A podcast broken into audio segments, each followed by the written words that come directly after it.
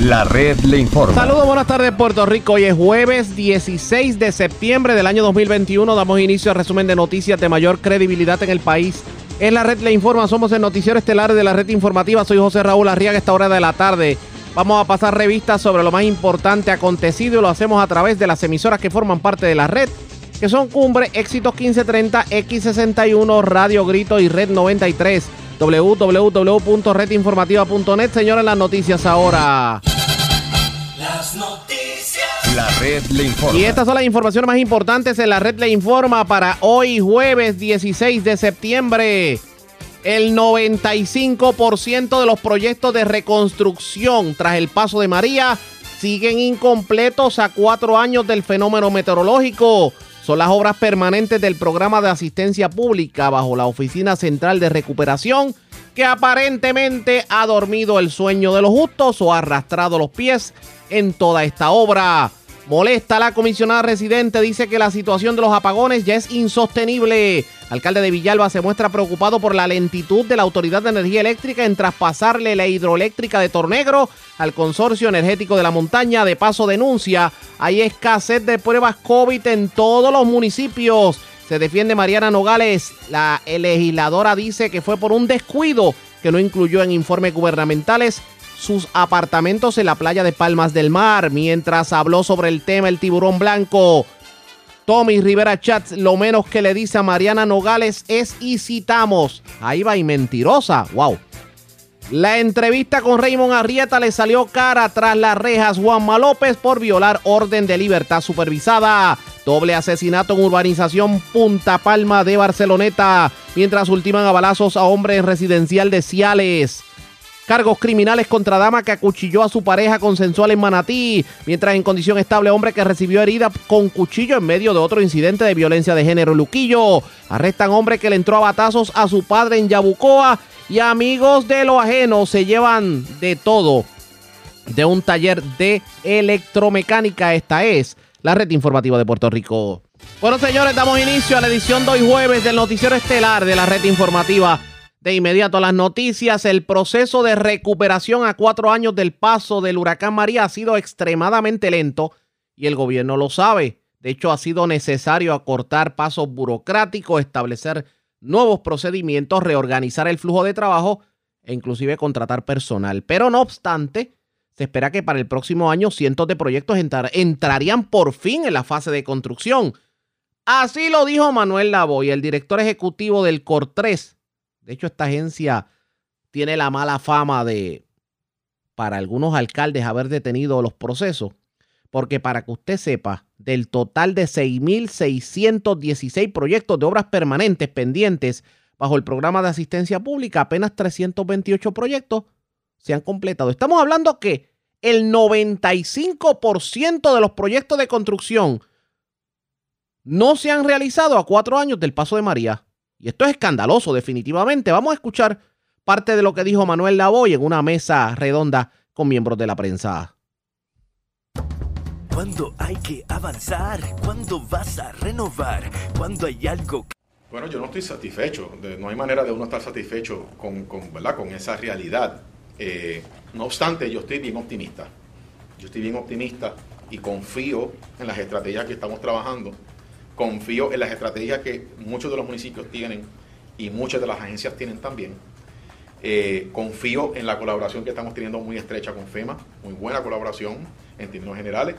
Y yo creo que los planes que tenemos hoy van a provocar, como ha dicho el gobernador, que a partir de este año, pero realmente más en el 2022, finalmente vamos a poder apreciar una cantidad significativa. Hoy por hoy hay muchos hay proyectos de construcción corriendo.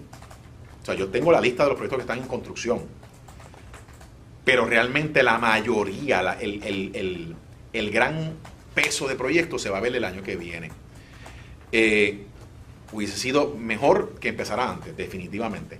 Ahora, quiero ser justo también. Puerto Rico vivió una crisis política en el 19, vino los terremotos y después vino la pandemia y después hubo un cambio de gobierno. Y todo eso tiene su efecto, no lo podemos eh, minimizar. Pero ciertamente en términos generales yo creo que hubiésemos querido que muchas de estas cosas se aceleraran más y hubiese más proyectos, definitivamente. Y por eso que no te puedo decir que estoy satisfecho. No lo estoy. estoy bien optimista que los planes de trabajo nos van a llevar a estar en una muy buena posición de reconstrucción a partir del año que viene. Y que hay muchos avances que estamos viendo. Y hasta que no veamos esos proyectos clave eh, y en masa crítica en construcción para el año que viene, yo no voy a estar satisfecho, sin duda alguna. Pues hay proyectos que son bien complejos de estimar los daños. Eh, que en algunos casos hay falta de profesionales, no hay suficientes profesionales para estar manejando tres desastres a la misma vez. Eh, que ha habido casos donde un municipio ha experimentado eso, claro que sí, los hay también. Que han habido casos que el Col 3 se pudo haber movido más rápido. Precisamente por eso hicimos ahora básicamente una reforma de burocrática, de eliminar el paso burocrático en el proceso de desembolsos. Que FEMA también ha tenido su granito de arena en que pudo haber hecho algunas cosas distintas. Ellos mismos lo, lo admiten que es acierto. Pero, pero en parte es una devastación que no tiene precedentes y no es una excusa, es una realidad. ha sido un proceso bien tedioso y complicado y ha habido de todo. Yo creo que a, la pregunta, la contestación es que ha habido muchos factores. Muchos factores, algunos puede ser ese y en otros casos puede ser que el, el municipio o la agencia no le dio la prioridad que le tenía que dar. Eso ha ocurrido también. Ha habido personas que han aprendido, hemos todos aprendido en este proceso. Cuando llegó María, no había experiencia en Puerto Rico de manejar una recuperación de esa devastación. Y bien pocos lugares en Estados Unidos también había experiencia. Así que, afortunadamente, hoy por hoy, el Core 3 tiene 200 personas. Y este equipo de trabajo del Core 3 tiene una experiencia brutal, tremenda, probada en manejo de los procesos de FEMA y de recuperación de desastres. Pero eso no era el caso del 2017. En el 2017 podías contar con los dedos quién tenía una experiencia para manejar una situación como María en Puerto Rico y en los Estados Unidos. Eso fue parte de lo que dijo el director ejecutivo de la Oficina Central de Recuperación, Reconstrucción y Resiliencia, COR3, Manuel Lavoy. Pero en resumen, solamente el 5% de los proyectos de recuperación se han dado en Puerto Rico. Escuchen lo que tuvo que decir sobre el particular en la mañana de hoy el presidente de la Asociación de Alcaldes y alcalde de Villalba, Luis Javier Hernández. Que a mí no me sorprende porque lo venimos eh, diciendo hace mucho tiempo, esa ha sido nuestra batalla principal. Desde antes de ser presidente de la Asociación de Alcaldes hemos estado luchando contra la burocracia criminal y siendo presidente de la Asociación de Alcaldes, mi primera gestión fue encaminada precisamente a pedirle al gobierno federal y al gobierno estatal que se que dejaran de discriminar contra los municipios eh, siendo nosotros la jurisdicción, la única jurisdicción en la cual se les restringen los adelantos de fondos una vez aprobados las obligaciones. Eso es un acuerdo al que llegó el gobierno con FEMA sin eh, notificar a los municipios y eliminó el adelanto del 40%. Eso ha hecho que se retrase el proceso de, construcción. Por otro lado, las guías, la, eh, la, la no uniformidad en la, en la manera en que se establecen las guías para evaluar los proyectos eh, ha sido nefasta. Ayer puse como por ejemplo como ejemplo el asunto de los puentes, como un puente se evalúa de una manera y otro y otro puente con las mismas o peores circunstancias se evalúa de distinta forma negativamente.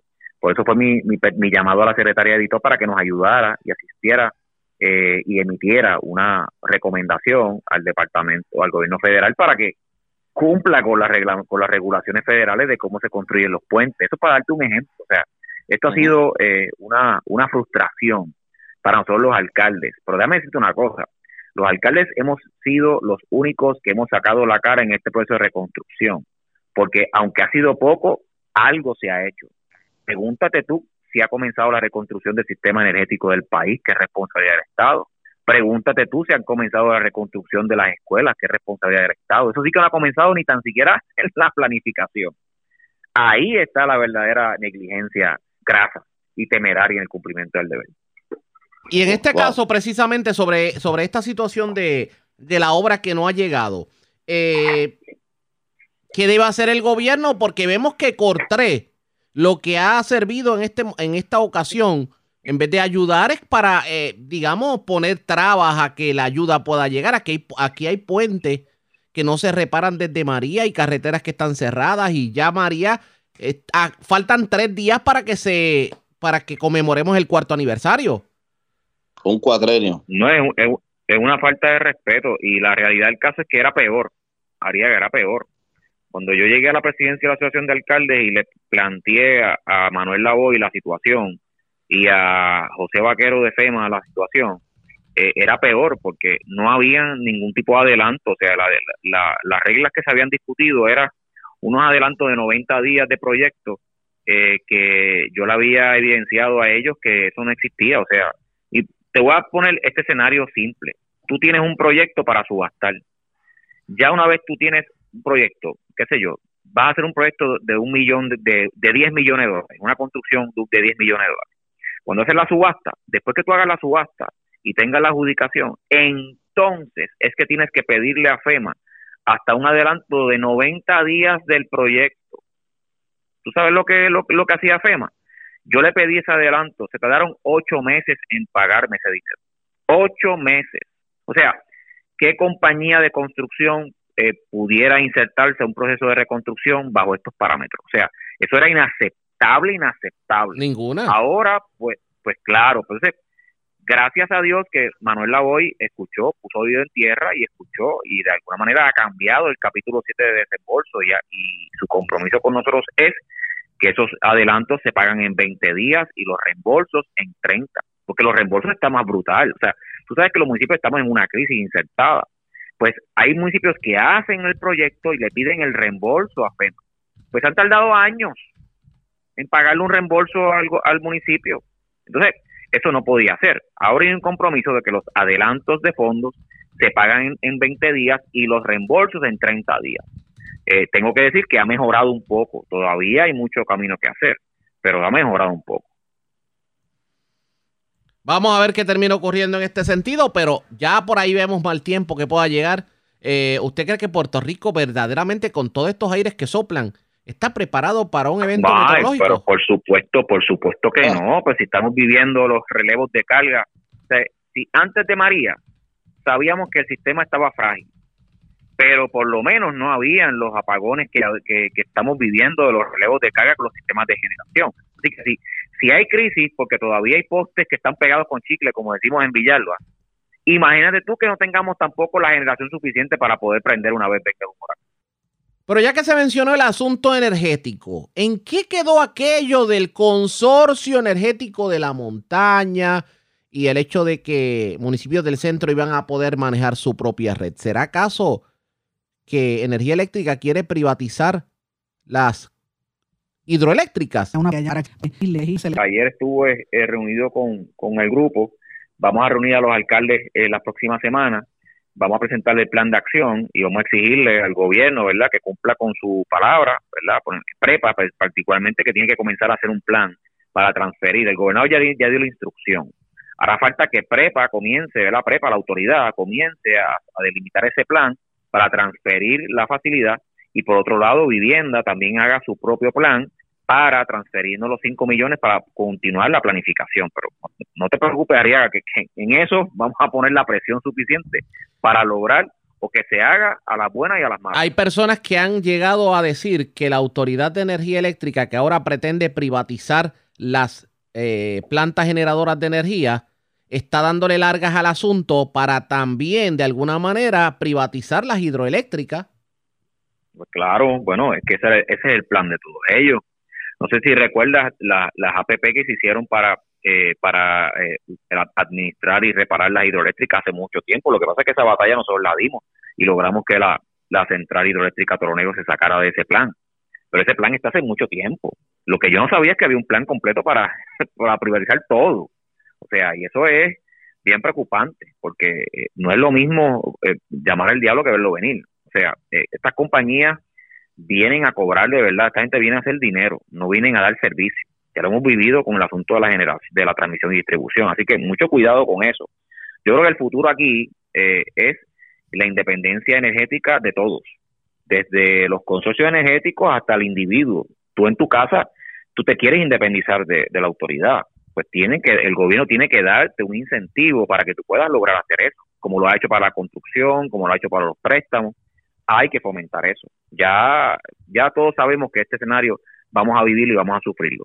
Pues hay que independizarse de prepa, o No. quien sea, de Luma o quien sea.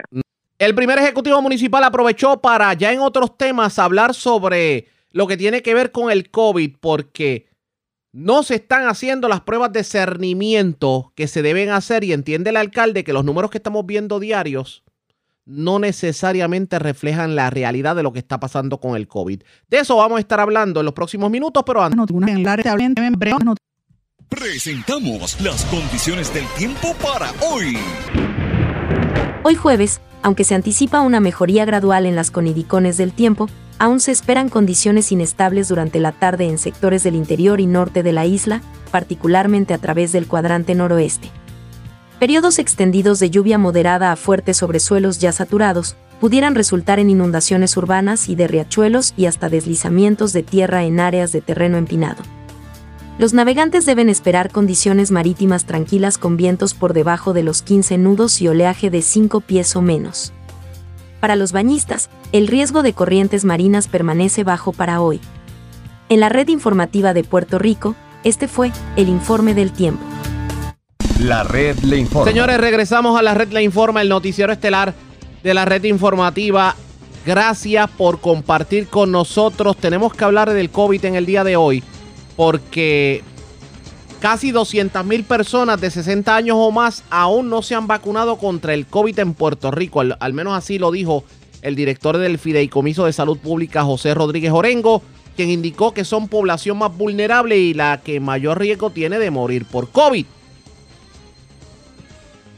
También se ha estado hablando de estadísticas del COVID, las personas que han muerto y no han muerto, si están o no están vacunadas. Y se ha levantado la bandera de que parecería que los números no son los reales, porque no se están haciendo las pruebas de cernimiento correspondientes. Así, pues lo dijo el alcalde de Villalba, Luis Javier Hernández. Vamos a escuchar a qué se refiere en su denuncia. Bueno, no se están haciendo los cernimientos. Ciertamente ya los laboratorios, los laboratorios han dicho que tienen pruebas, pero son pruebas privadas que cuando una persona tiene algún síntoma, alguna receta médica, eh, algún médico le, le receta, ¿verdad? Le, le- le- da la receta para hacerse la prueba o por alguna condición de trabajo o viaje, pues se, se hacen la prueba en un laboratorio privado. Pero los cernimientos que debe hacer el gobierno para saber exactamente la tasa de positividad en el país, eh, los famosos covideos y todas esas pruebas aleatorias, eso no se está haciendo porque hay una escasez eh, de pruebas por parte del Departamento de Salud. Y en este caso, este caso, ¿cuál es la importancia de esa prueba de cer- de cernimiento? Cuéntenos, Bueno, para que la gente como te, sepa. como, como te di- por ejemplo, las escuelas eh, es un elemento de mucha eh, exposición para nuestros niños, máximo cuando nuestros estudiantes, los de 12 años o menos, eh, no están vacunados. Pues si se abren las escuelas hay mayor exposición porque nuestros estudiantes están en contacto y, se- y el protocolo de salud obligaba a que se hicieran cernimientos eh, esporádicos eh, de hasta un 10% semanal en toda la población general para saber si hay contagio comunitario o en el caso de las escuelas el contagio escolar. Eso no se está haciendo y eso- eso hace que los casos que están presentando en las escuelas sean y exclusivamente aquellos casos de personas que se hicieron la prueba en un laboratorio privado y no debe ser porque entonces la tasa de positividad en las escuelas no es la correcta. Eso se extrapola al país. En estos momentos los casos positivos que estamos presentando, eh, el Departamento de Salud y los municipios presentan, son única exclusivamente el aquellos casos de personas que se han hecho la prueba en un laboratorio privado. No hay eh, el cernimiento que se obliga a hacer el departamento para sa- saber si, a ciencia cierta, si hay un contagio comunitario. O sea que en este caso la situación pudiera ser mucho peor. Sí, claro, es que es que el, el panorama de los casos, si tú no estás haciendo pruebas, eh, eh, eh, no sabes exactamente a ciencia cierta cómo está tu tasa de positividad. Es una realidad. Así que yo no sé si es que hubo aquí un, una alguien no hizo el trabajo correcto no hizo la compra adecuada para tener pruebas suficientes en medio de toda esta situación. O sea, estamos hablando de que los elementos eh, se dieron para que el Departamento de Salud o quien sea supiera o debió haber sabido que necesitaba más pruebas, porque se abrieron las escuelas, tenías que hacer más pruebas. Se, se restringió la orden ejecutiva para obligar a las personas a que se hicieran pruebas si no estaban vacunados, pues tienes que tener más pruebas. Y obviamente a los viajeros se les está exigiendo que, ten- que para poder entrar a Puerto Rico tengan pruebas, para salir de Puerto Rico tengan pruebas. Así que hay, hay una necesidad de que el gobierno, por las condiciones que ha impuesto, eh, tenga eh, eh, en su bien eh, un, un lo suficientes, suficientes pruebas para pasar este proceso tan fuerte. Esto entonces no pinta bien definitivamente, porque entonces, ¿cómo nosotros vamos a, como pueblo, a dirigir los esfuerzos específicamente en las zonas que hace falta si desconocemos cuáles son? Sí, es que sin, sin eso la estrategia eh, no es la correcta, porque no se está tomando en base a una situación eh, eh, con, con la información suficiente, vamos a ponerlo así. Así que mi llamado es obviamente a que el departamento pues explique si ya están en el proceso de las, las compras de estas pruebas, cuántas vamos a tener por municipio, si es que es posible, si se van a establecer más, más centros fijos. hay algunos centros fijos que ya se han establecido, pero son pocos, deberían haber más. Eh, yo estoy pidiendo un centro fijo para Villalba para poder eh, suplir a la, a, la, población de Cuamo, Juanadía y mi pueblo también. Eh, y obviamente, pues, si no hay pruebas, pues no pueden hacer, no pueden extender los centros fijos. ver cuántas pruebas se están haciendo de cernimiento en los en los puntos que están ya abiertos, porque tengo entendido que se han limitado. Eh, así, todas esas cosas son importantísimas en esta época y obviamente ante este repunte de, casos. ¿Cómo está el COVID ahora mismo en Villalba con lo que puedes saber? Bueno, eh, en el caso mío, pues obviamente es un poquito diferente la historia porque nosotros pues hemos vacunado prácticamente todo el mundo. Para que tenga una idea, el 97% de mi, de mi población apta ya está vacunada en primera dosis, 97% el 90% de mi, de mi población ya tiene eh, su dosis completa, 90%, o sea que apenas tenemos cinco casos. Pero obviamente ha sido por un esfuerzo, un trabajo en equipo, eh, un, trabajo eh, con los centros proveedores de vacunación, con, los, con, con las farmacias, con los centros 330, el comercio, empleados. O sea, aquí ha habido un trabajo en equipo extraordinario y un acceso a la vacuna. Así que por eso es el resultado de tener en estos momentos solamente cinco casos.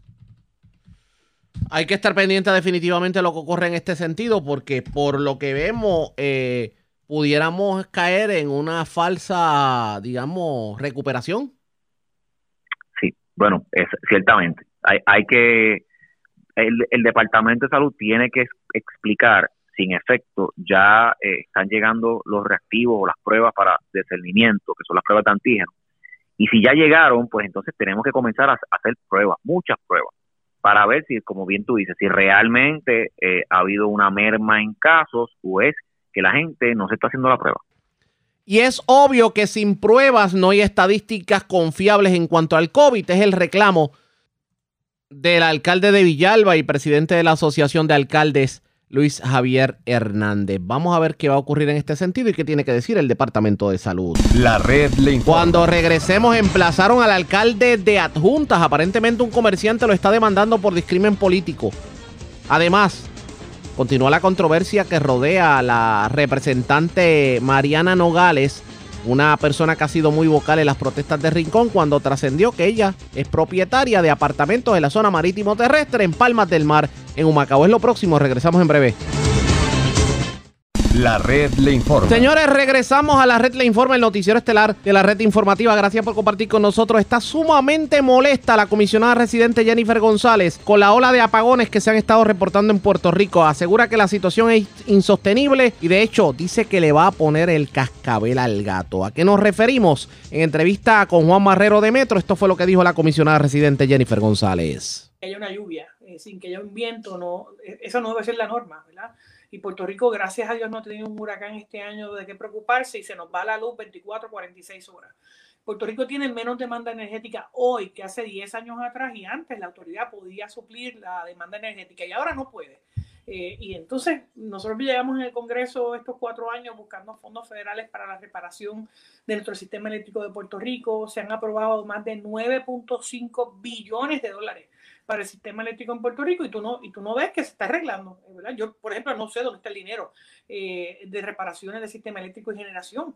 Se instalan unas nuevas plantas en la Autoridad de Energía Eléctrica en el área de Palo Seco y ahora dicen que no tienen los permisos para poder operar eh, otras plantas de generación que están arrestadas eh, por deficiencias a nivel de la EPA y otras que simplemente no les dieron el mantenimiento adecuado en los últimos años. Y todo este tipo de cosas, eh, yo creo que satisfacen esas excusas solamente el que los da. La gente está harta, cansada, yo lo estoy, eh, como, como cliente, no como comisionada, como, cliente, eh, de que tú llegues a tu casa y, tanta gente que necesita el sistema de electricidad para poder tratarse médicamente, eh, padres que quieren a sus hijos en, en, estudios virtuales, no se pueden conectar. El, el, disloque que crea la situación eléctrica en Puerto Rico va desde grandes negocios, pequeños negocios, el estado emocional y la vida diaria de cada contribuyente.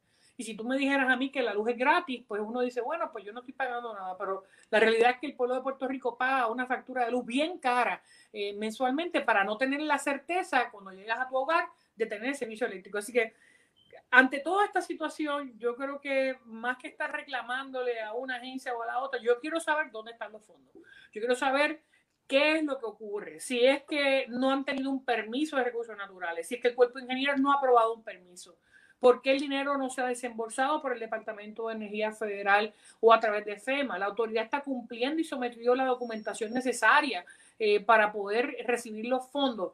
Todas estas preguntas, eh, yo estoy citando una reunión el próximo lunes a las 11 de la mañana con todas las partes. Yo quiero saber por qué Ecoeléctrica también ha tenido problemas, porque AES ha tenido problemas con la interconexión.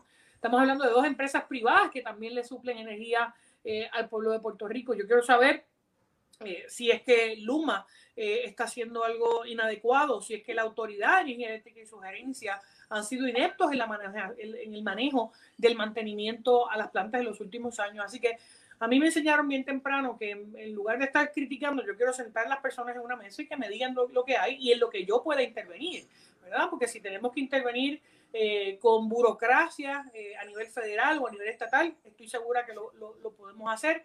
Eh, esto es una reunión de buena fe, ¿verdad? En la que estoy citando a todas las partes eh, a una mesa eh, donde más que hacer preguntas de interpelación, yo quiero saber qué tenemos que hacer para que esto no pase.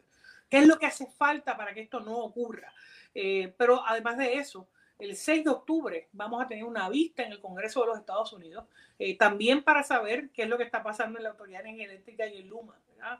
El que ahora tú veas unas eh, propuestas de ferias de empleo por parte de Energía Eléctrica cuando la mayoría de los empleados pasaron eh, al gobierno, eh, ¿verdad? Porque esa es una feria de empleo si todavía podía retener esos empleados en la agencia. Así que más, más que eh, estas cosas, este es mi celular. Y como no se preocupe, no se, estamos en vivo, no se preocupe, estamos en vivo y pues estas cosas pasan. Este, así que cuando tú ves este tipo de cosas, tú buscas resolver de manera inmediata. Y eso es lo que yo entiendo que de buena fe vamos a tener esa reunión eh, ver dónde podemos intervenir. Yo estoy segura, eh, esta mañana estuve en comunicación con la Secretaría de la Gobernación ellos obviamente están muy pendientes también a lo que está pasando, así que eh, aunar esfuerzos en la parte federal y en la parte estatal. Por ahí le iba a preguntar, este, hay muchas personas que pues ven cómo usted se está expresando este, y está siendo bien firme con esto, este mensaje, pero que hay otras personas que dicen, ¿por qué no vemos a la administración central hablando de este tema tan fuerte, buscando soluciones? Este, lo, que, lo que se pasan pues expresando es que dicen, ¿por qué el gobernador se pasa defendiendo tanto a Luma en vez de fiscalizar lo que es parte del trabajo? Sabemos que Luma es una empresa privada que viene a administrar dinero público.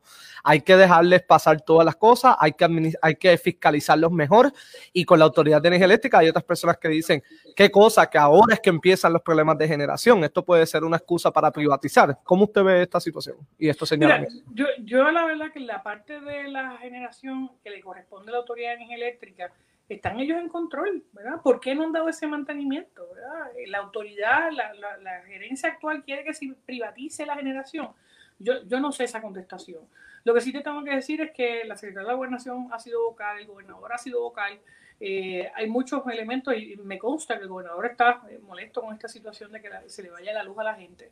Eh, así que yo voy a estar en coordinación con, con el gobernador, con su equipo de trabajo eh, y con las agencias estatales, porque si es que hay algún permiso, si es que hay alguna situación en las agencias estatales, eh, vamos, ¿verdad? vamos a canalizarlo. Eh, mi función no es esta, ¿verdad? Mi función es estrictamente federal. Pero no, estoy claro, pero como usted es la que abre y, y entra el tema, por eso fue bueno, que yo dije, déjame hablar con la comisionada. Con la situación, y yo creo que la gente está harta, la harta con J, ¿verdad? De, de, de llegar a su casa no tener luz, eh, a mí me pasa eh, también y uno se pregunta, pues si yo estoy pagando mi, factura, porque tengo que vivir eh, como si tuviera un país tercermundista que se va a la luz sin, sin que haya un viento? Eh, así que, ¿verdad? Como una ciudadana más, yo te tengo que decir que a mí eso me molesta y, y eso también envía un mensaje grave a los negocios, a los pequeños y medianos negocios, a las empresas, porque estamos hablando de la infraestructura en Puerto Rico y no tenemos luz, ¿verdad? Se cae Por eso quieren se hacer desarrollo equipos, económico, pero sin luz no se puede hacer desarrollo. todo se detiene, ¿verdad? Una de las cosas que buscan la mayoría de las empresas y negocios al establecerse en Puerto Rico es electricidad, infraestructura vial, eh, seguridad, ¿verdad? Y, y obviamente lo que son las leyes eh, obrero-patronales. Y si tú en esos cuatro pilares tienes el más importante, eh, no operando, automáticamente apagas la oportunidad de desarrollo económico. Así que eh, mi meta el próximo lunes es citar, ya citamos a las partes, de hecho me va a acompañar el alcalde de Bayamón, Ramón Luis Rivera. Estoy invitando también al alcalde de Humacao, que fue celador de línea, ¿verdad? Y, y conoce. Fue celador. y- Y, y y fue el alcalde de. Bayamón, y de- disculpe que le interrumpa, y el alcalde de Bayamón ha sido bien vocal en cuestión de todo esto de y hemos energía. discutido esto, y hemos discutido esto, y por qué los estoy invitando, porque los alcaldes aquí son los que le notifican a Luma y a la Autoridad Energía Eléctrica, se me apagó tal comunidad, se me apagó tal barrio, y ni siquiera les contestan las llamadas. Eh, así que yo creo que es, es cuestión de poner los puntos sobre las IES, que me digan la verdad. Este, mira, el problema es que no me han dado este permiso, cuándo se sometió, Eh, qué falta para que eso ocurra. Eh, mi eh, experiencia en los últimos años ha sido que muchas veces la comunicación se corta entre agencias estatales y agencias federales.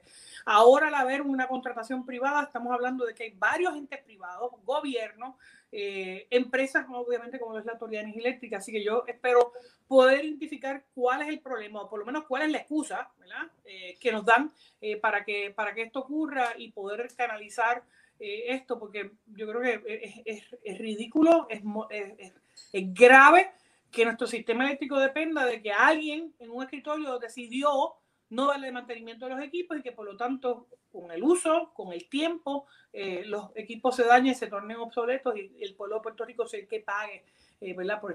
Comisionado, usted mencionó algo que es bien claro, que es la comunicación, que los alcaldes se han quejado de la comunicación específicamente con Luma. Eh, ahora mismo hay un pleito legal que ya Luma es por la segunda vez que pide una reconsideración al Tribunal Supremo para no dar información. Nosotros publicamos hoy una historia de que tuvimos desde el primero de septiembre buscando cuántas querellas de enseres electrónicos dañados han habido por los apagones y lo que nos contestaron ayer, 14 días después, fue que esa información no la van a estar este, ofreciendo. ¿Qué, qué le parece esto? Hay un problema de, de- de transparencia. Con la- no estoy hablando de la legislatura, estoy hablando de que hasta con nosotros, con la prensa, y es bien difícil hasta comunicarnos con el equipo de prensa de Luma Energy. Mira, eh, Juan, tú has dicho algo que es la queja principal que tiene todo el mundo. Tú llamas para reportar que no tiene sistema eléctrico y te contesta una grabadora. Eh, ni siquiera puedes notificarle a un oficial de servicio eh, al cliente dónde es que está eh, el, el- el apagón. Eh, y yo creo que esto es inaceptable porque si tú trabajas de 8 a 5 y el apagón viene a las 10 de la noche, que te va a contestar una grabadora para que al otro día vean el mensaje, eh, es, es literalmente inaceptable. Eh, así que una de las cosas que obviamente hay muchas preguntas en el aire, mucha gente tiene muchas preguntas sobre el contrato.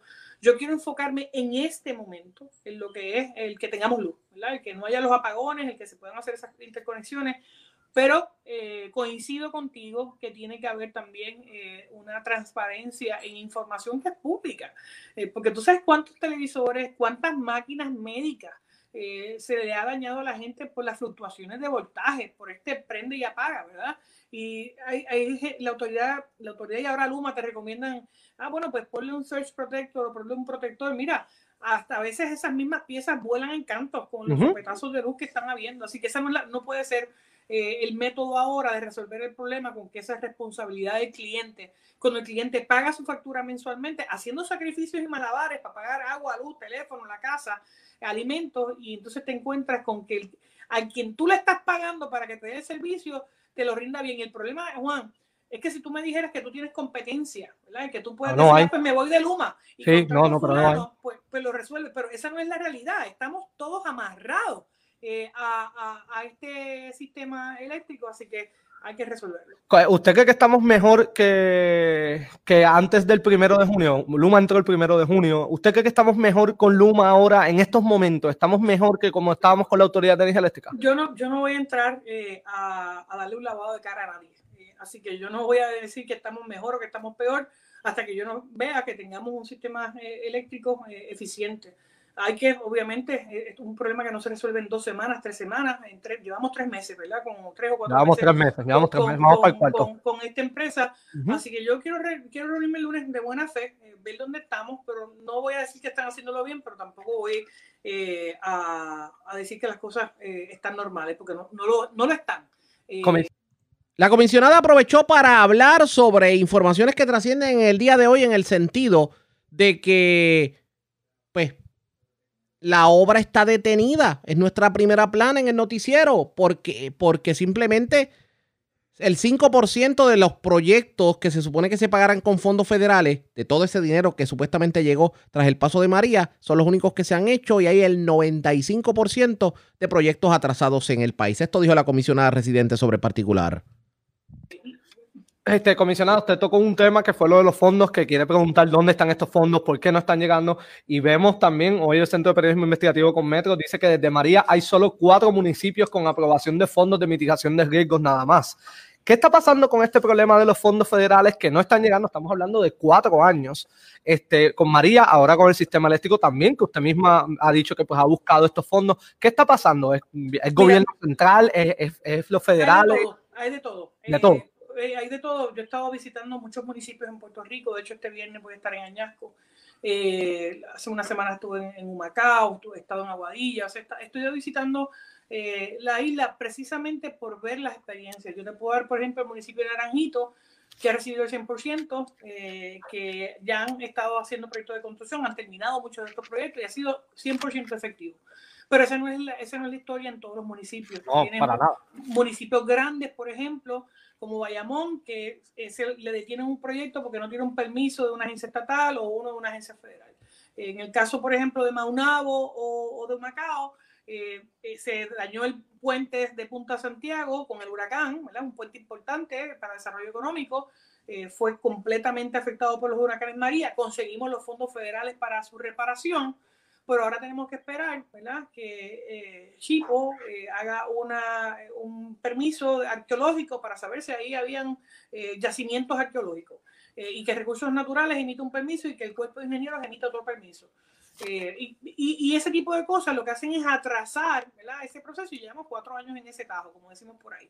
Esos son esos casos. Tienes otros donde no se reclamaron daños. Tú tienes algunos, algunas áreas en las que eh, municipios no reclamaron nada y ahora se dan cuenta que tenían que haberlo reclamado y que invirtieron fondos. Así que varía. Hay otros que se eh, habían atascado en el COI 3.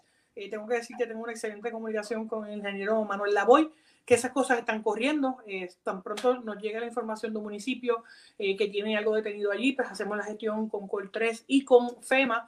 eh, y FEMA ha estado eh, dándonos la cara en cada uno de los casos y te tengo que decir que la mayoría de ellos se ha resuelto. Ahora, hay un proceso natural que tarda, que es el proceso de diseño, es el proceso de publicación, de subasta, porque muchos de estos proyectos requieren subasta pública.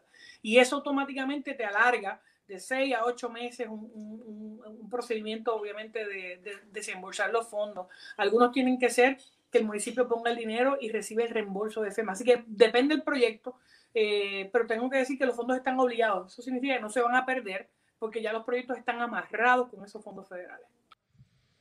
Expresiones de la comisionada residente. ¿Verdaderamente logrará la comisionada residente ponerle el cascabel al gato a ambas controversias? Al hecho de que los proyectos de recuperación de María están atrasados, ya se cumplen cuatro años del paso de María, y también al hecho de que continúan los apagones a pesar de los millones de dólares que le dio el gobierno federal a la Autoridad de Energía Eléctrica. Eso está por verse pendientes a la red informativa. La red le Cuando informa. regresemos las noticias del ámbito policíaco más importantes acontecidas, entre las que tenemos que destacar un doble asesinato en, en Barceloneta o una persona muerta en Ciales, también varios incidentes de violencia de género. Regresamos en breve. La red le informa. Señores, regresamos a la red La Informa. Somos el noticiero estelar de la red informativa edición de hoy jueves. Gracias por compartir con nosotros. Vamos a noticias del ámbito policíaco y nos vamos al norte de Puerto Rico. Dos personas fueron asesinadas en Barceloneta. Una fue asesinada en Ciales y también se reportó un incidente de violencia de género. Aparentemente una dama acuchilló a otra, a su pareja consensual Esto ocurrió en Manatí. Es Mayra Ortiz, oficial de prensa de la policía en Arecibo, quien nos trae detalles en vivo. Saludos, buenas tardes. Buenas tardes. ¿Qué información tenemos? Ayer en horas de la noche se reportó un doble asesinato en la urbanización Punta Palma, en la calle Coco, frente a la residencia 95 en el pueblo de Barceloneta. Según informa el agente José Torres del distrito de Barceloneta, quien se personó al lugar donde se encontró con un vehículo Toyota Tacoma color blanco el cual presentaba múltiples impactos de bala y en su interior los cuerpos de dos jóvenes identificados como Gabriel Pedro Juan Maduro Rodríguez, de 24 años, residente del pueblo de Manatí, y Kenneth Ríos Ramos, de 25 años, residente del pueblo de Barceloneta, los cuales fallecieron en el acto por las heridas recibidas. Al lugar se personó el agente Alexis Camacho, bajo la supervisión de la teniente Francesca Barreto, directora de la División de Homicidios de Arecibo, y se hicieron cargo de la investigación en unión al fiscal Israel Chico Moya. También se reportó otro asesinato en la calle Guillermo Dávila, antigua fábrica Quermoquín en el pueblo de Ciales. Según informa el sargento José Rodríguez, supervisor del distrito de Ciales, que se encontró en el interior de la fábrica el cuerpo de un hombre identificado como Israel Lorenzana Ortega, de 34 años y residente del mencionado municipio el cual presentaba varias heridas de bala en diferentes partes del cuerpo. Investiga el agente Alexis Camacho, bajo la supervisión también de la teniente Francesca Barreto, de la División de Homicidio del área de Arecibo, y se hicieron cargo con en unión al fiscal Israel Chico Moya. También la agente Mirnel Díaz de la División de Violencia Doméstica, bajo la supervisión de la sargento Sariadí del Pilar y en unión a la fiscal Ilia Richard de la Fiscalía de Recibo radicaron cargo por violencia doméstica, agresión agravada y ley de arma contra Mini Rivera Serrano, de 35 años, residente del pueblo de Manatí. El caso fue presentado ante la juez Ángela Díaz, quien luego de escuchar la prueba determinó causa y le fijó una fianza global de 20 mil dólares, la cual prestó a través de un cuidado privado para la vista preliminar. Estos hechos fueron el miércoles 8 de septiembre, el año en curso, en horas de la noche, en el pueblo de Florida la imputada alegadamente con una cuchilla le infligió varias heridas punzantes en diferentes partes del cuerpo a su pareja consensual. Hasta el momento, esas son las novedades que tengo en el área de Arecibo. Que pasen buenas tardes. Y buenas tardes para usted también. Gracias, era Mayra Ortiz, oficial de prensa de la Policía en Arecibo. Del norte vamos al noreste de Puerto Rico porque en condición estable se encuentra un hombre que recibió una herida en medio de un incidente de violencia de género en Luquillo. Y es de Daniel Fuentes, oficial de prensa de la Policía en Fajardo, quien nos trae detalles en vivo. Saludos, buenas tardes. Buenas tardes. Eh, como, como bien dice, un incidente de violencia doméstica de 54, donde un hombre resultó herido de arma blanca, fue reportado a las 10 y 19 de la noche de ayer. Eh, esto fue en el barrio Juan Martín, en Luquillo. Según pues, informó el creyente que mientras sostuvo una discusión con su pareja, la misma utilizando un objeto eh, punzante, lo agredió en el área de la espalda, causándole una herida. El perjudicado pues, fue transportado al Hospital Caribbean Medical Center de Fajardo eh, y el mismo se encuentra en condición estable. Este caso pues, fue referido al Cuerpo de Investigaciones Criminales Área Fajardo, quienes continúan con la investigación. Esto es todo lo que tenemos hasta el momento. Buenas tardes. Y buenas tardes para usted también. Gracias, era Daniel Fuentes, oficial de prensa de la Policía en Fajardo. Del noreste vamos al este de Puerto Rico porque cargos criminales le fueron radicados a un hombre. Aparentemente en medio de una discusión agredió con un bate a su señor padre octogenario. De hecho, esto, esto ocurrió en Yabucoa. La información la tiene Marcos Rivera, oficial de prensa de la Policía de Humacao. Saludos, buenas tardes. Sí, buenas tardes, sargento Ángel Reyes, director de la División de Arresto y Allanamiento de Humacao, informó sobre el arresto de Juan C. Álvarez Colón, de 46 años y residente de Yabucoa, contra el cual pesaba una orden de arresto con una fianza de 225 mil dólares por los delitos de maltrato a personas de edad avanzada y ley de armas eh, Álvarez Colón sostuvo una discusión con su padre de 87 años por un nuevo alimento y luego el imputado utilizó un bate y lo agredió, agredió a su padre en uno de los brazos. El perjudicado no recibió asistencia médica y el arrestado fue llevado ante la juez Janet Pietri, la cual ordenó su ingreso en el complejo correccional de Bayamón a no poder prestar la fianza impuesta. Gracias por la información. Buenas tardes. Eh, buenas tardes. Gracias, era Marcos Rivero, oficial de prensa de la policía en Humacao. Del este vamos al sureste de Puerto Rico porque delincuentes se llevaron varias laptops de una escuela en Calley. Y es Walter García Luna, oficial de prensa de la policía en Guayama, quien nos trae detalles en vivo. Saludos, buenas tardes. Saludos, buenas tardes. Tenemos que agentes adscritos al distrito de Calley investigaron el día de ayer, a eso de las 8 y 30 de la mañana, una profesión ilegal ocurrida en la urbanización La Plata, en la escuela Virgilio Vázquez Mendoza de dicho municipio. Según se informó, alega la querellante que alguien se apropió de dos computadoras laptop que se encontraban en el salón de la facultad. Este caso fue referido a la División de Propiedad del Cuerpo de Investigación Criminal de Guayama para continuar con la investigación. Al momento, esos son los detalles de mayor impacto. Dios les bendiga. Buenas tardes. Y buenas tardes para usted también. Gracias, era Walter García Luna, oficial de prensa de la policía en Guayama del sureste. Vamos a la zona norte porque Delincuentes se metieron a la casa del electromecánico allá en Quebrada Cruz, en Toalta, en el sector de la Cuesta de los Gandules. Se llevaron 22 alternadores de auto y un sinnúmero de piezas de vehículos. Iliana Echevarría, oficial de prensa de la policía en Bayamón, con detalles. Saludos, buenas tardes. Buenas tardes. Un escalamiento fue reportado en horas de la tarde de ayer, miércoles, en el barrio Quebrada Cruz, sector Cuesta Los Gandules, en Toa Alta según alegó el querellante Alejandro Hernández, que alguien logró acceso al sótano de su residencia y se apropió de 22 alternadores de auto, piezas y herramientas manuales eléctricas. La propiedad hurtada se valoró aproximadamente en 2.995 dólares. El agente Walter Delgado, adscrito al distrito de Toa Alta, investigó preliminarmente y refirió el caso a la División de Propiedad del Cuerpo de Investigaciones Criminales de Vega Baja. Esto es todo. Buenas tardes. Y buenas tardes para usted también. Gracias, era Iliana Echevarría, oficial de prensa de la policía en la zona de Bayamón. Del norte vamos al noroeste de Puerto Rico porque las autoridades intervinieron con una embarcación en la que viajaban cinco personas de estatus migratorio no definido, esto en las costas de Aguadilla. Además, se erradicaron cargos criminales contra un hombre de San Sebastián que aparentemente se apropió de mercancía eh, de otra persona allí en San Sebastián y la información la tiene Juan Bautista, ya el oficial de prensa de la policía en Aguadilla. Saludos, buenas tardes. Sí, buenas tardes para usted, buenas tardes para el público Radio Escucha. Como informó, en relación a la intervención de la Unidad Marítima, esto ocurre a las 3 y 15 de la madrugada de hoy, a 5 millas náuticas cerca de las costas entre Aguadilla y Aguada, donde personal de la Unidad Marítima Pura Aguadilla intervino con una embarcación en la que viajaba un grupo de cinco personas de estatus migratorio no definido, compuesto por cuatro hombres y una mujer, quienes intentaban arribar a la isla. Según información preliminar, la intervención se produjo en medio de un patrullaje marítimo preventivo realizado por el señalado personal a bordo de la Cobra 54, en el que detectan la citada embarcación desprovista de luces de navegación, por lo que proceden a intervenir con la misma. Eh, la embarcación fue descrita como de fabricación casera, eh, pintada de colores anaranjado, blanco y azul, de unos 18 pies de lora con un motor fuera de borda y otros que tenían de respuesta en el interior el sargento Giovanni González, en unión a la gente Néstor Guzmán, eh, entregaron a los intervenidos, a efectivos de la Guardia Costanera, que se hicieron cargo del proceso investigativo. Por otro lado, en relación a los cargos radicados, tenemos que en la tarde de ayer la División de Propiedad sometió cargos contra Daniel Torres González, de 38 años, residente de San Sebastián, por los delitos de escalamiento y apropiación ilegal agravada. Los hechos por los que se acusó a Torres los cometió el 27 de julio del año en curso cuando escaló una residencia en el municipio de San Sebastián, de donde se apropió de artículos comerciales valorados en 2.500 dólares, los cuales fueron recuperados como parte de la investigación.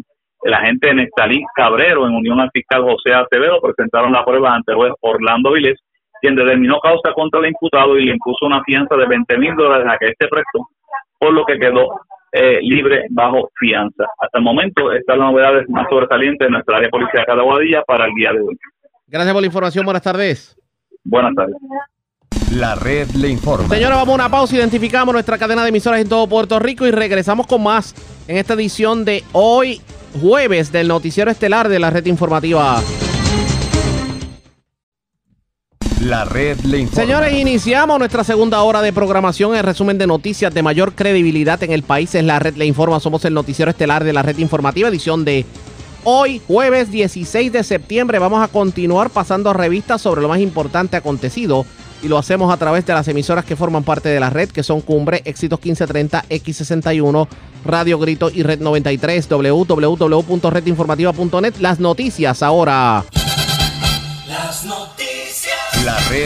Y estas son las informaciones más importantes en la red le informa para hoy jueves 16 de septiembre.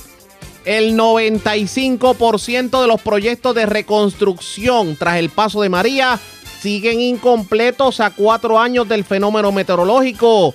Son las obras permanentes del programa de asistencia pública bajo la Oficina Central de Recuperación que aparentemente ha dormido el sueño de los justos o ha arrastrado los pies en toda esta obra.